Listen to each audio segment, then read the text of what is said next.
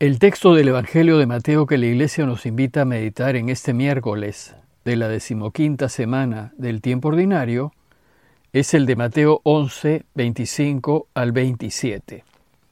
El texto dice así. En aquel tiempo Jesús dijo, Te alabo Padre, Señor del cielo y de la tierra, porque habiendo ocultado estas cosas a los sabios y a los prudentes, las has revelado a los pequeños. Sí, Padre, porque así lo has querido. Todo me ha sido dado por mi Padre, y nadie conoce al Hijo sino el Padre, así como nadie conoce al Padre sino el Hijo, y aquel a quien el Hijo se lo quiera revelar. Vimos ya que una vez que los discípulos se fueron a recorrer los pueblos de la región de Galilea, anunciando a todos la buena noticia del reinado de Dios, Jesús se quedó solo. Mientras Jesús estuvo solo, Mateo nos relata dos sucesos. El primero, el encuentro de Jesús con los discípulos de Juan. Encuentro que no hemos comentado, pues la Iglesia lo propone para otro momento de sus reflexiones. Y el segundo suceso es el que comentamos en la reflexión de ayer, y se trató de la gran desilusión que sufrió Jesús debido a que las ciudades que más había visitado, y en donde más milagros había hecho, no habían creído en él. Jesús se sorprende de la ceguera de estos pueblos y les reprocha su falta de fe y les anuncia que por no ser capaces de reconocer lo que viene de Dios, terminarán mal. Inmediatamente después de estos dos sucesos viene el relato del día de hoy. Los discípulos que estuvieron recorriendo Galilea siguiendo las instrucciones de Jesús, regresaron y se encontraron con él. Mateo no dice que regresaron, pero lo da por hecho, pues en lo que sigue ya sus discípulos están con él. Lucas, quien también nos relata el mismo suceso, sí nos dice que regresaron. Y nos dice además que al llegar le contaron que al anunciar la noticia del reinado de Dios, fueron testigos de que el mal retrocedía y quedaba derrotado. Le contaron que comprobaron que efectivamente poner a Dios siempre primero, incluso por encima de lo que más queremos, hace posible que reine. Y Jesús, al escuchar estas noticias, explota de alegría. El Evangelio de hoy recoge la profunda alegría que siente Jesús al ver a sus amigos de vuelta y al comprobar que se va haciendo realidad el reinado de Dios. El relato de hoy tiene dos partes. La primera es una oración sencilla, abierta y en voz alta que pronuncia Jesús a su Padre, delante de los suyos. Y la segunda parte es una explicación de la relación de Jesús con su Padre. Veamos la primera parte que es la oración de Jesús. Al ver de regreso a sus discípulos, lo primero que surgió del corazón de Jesús fue hacer una oración de gratitud a su Padre. Te alabo, Padre, Señor del cielo y de la tierra. Lo primero que llama la atención es que Jesús llama a Dios Padre. En el original arameo, Jesús debió haber dicho Abba, que significa papi o papito. Pero tal vez por deferencia a los judíos que consideraban una enorme irreverencia dirigirse a Dios con tanta familiaridad, los evangelios usan el griego pater, que significa padre. Sabemos que Jesús trató a Dios Padre con un enorme cariño, como un hijito trata a su papito. Y entonces le dice, te alabo. La alabanza a su Padre es lo primero que surge de los labios de Jesús. Pues la alabanza brota de un corazón agradecido. Alabar a Dios es lo primero que debemos hacer siempre, al reconocer todo lo que nos da y todo lo que hace por nosotros. Y al reconocer que nos da la vida y nos sostiene, a pesar de tantas dificultades, y al reconocer que si vivimos como lo propone Jesús, Él podrá reinar.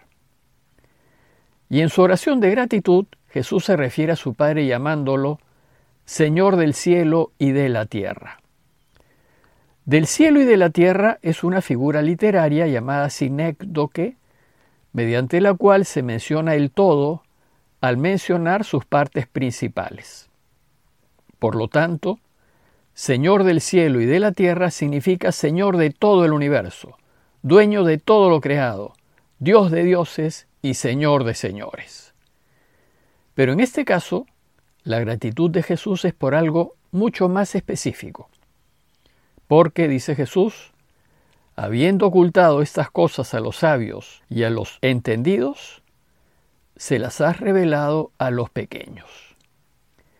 Los pequeños a los que se refiere aquí Jesús son aquellos que se han dado cuenta lo que significa que Dios reine. Son aquellos que tienen el corazón puro, los de recta intención, los que no son maliciosos, los que buscan el bien. Jesús agradece a su Padre porque a ellos, a los de recta intención, les ha revelado los misterios de su reino. Les ha revelado lo extraordinario que será cuando Dios reine en medio nuestro. Les ha revelado que si viven según lo que propone el camino de Jesús, el mundo cambiará para bien. Y les ha revelado que si se juegan la vida por Dios, el mundo será un lugar de felicidad para todos. Jesús continúa su oración diciendo, Sí, Padre, porque así lo has querido.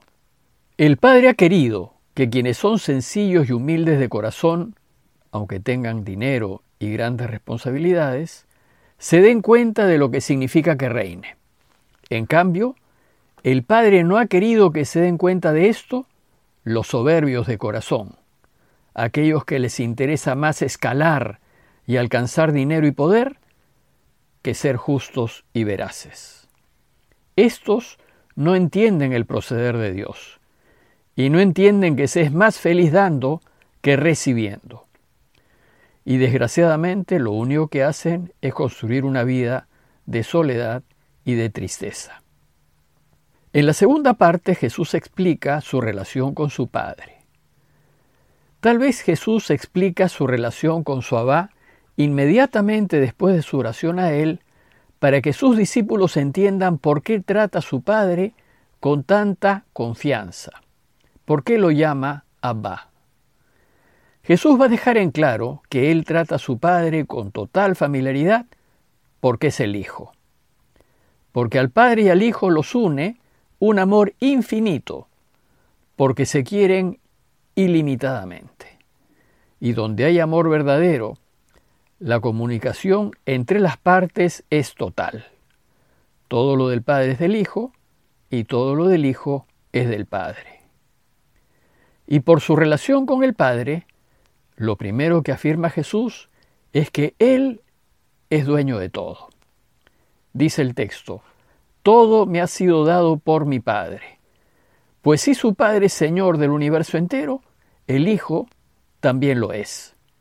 Y si todo lo del Padre es del Hijo, el Hijo puede disponer de todo lo del Padre a su voluntad y como crea conveniente.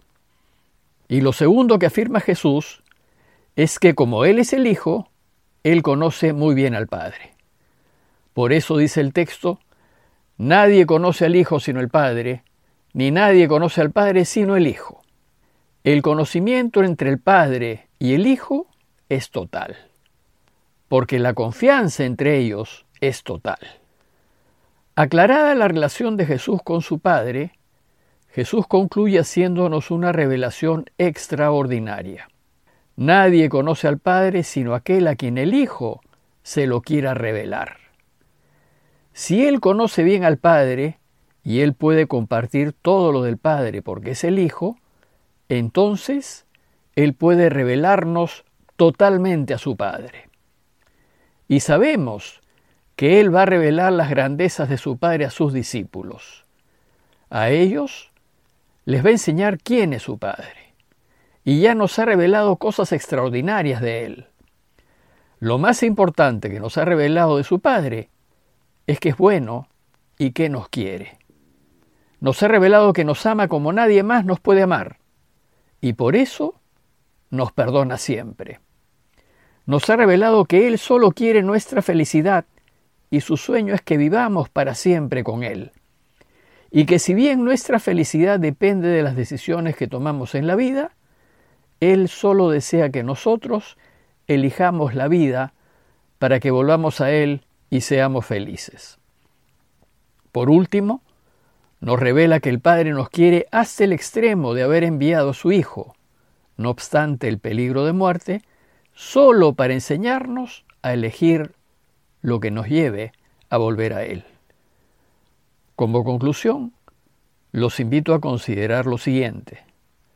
Primero, considerar qué tanto alabo a Dios. ¿Lo alabo con frecuencia? ¿Le doy gracias cada vez que algo bueno hace por mí? ¿Lo alabo por la sencilla razón de vivir y de mantener con vida a los que quiero? ¿Lo alabo porque es grande y porque hace las cosas con sabiduría y amor? Y segundo, considerar lo que Jesús me ha revelado del Padre. ¿Qué tanto conozco al Padre luego de estar caminando con Jesús? ¿He tomado conciencia de que me quiere y que solo desea mi felicidad? ¿He tomado conciencia de que quiere que viva para siempre? ¿Me he dado cuenta de que su deseo es que siga el camino de su Hijo? ¿Estoy dispuesto a hacerlo? Pidámosle al Padre para que nos conceda un corazón agradecido y pidámosle al Hijo que nos revele más y más al Padre para que nos animemos a apostar la vida por Él. Parroquia de Fátima, Miraflores, Lima.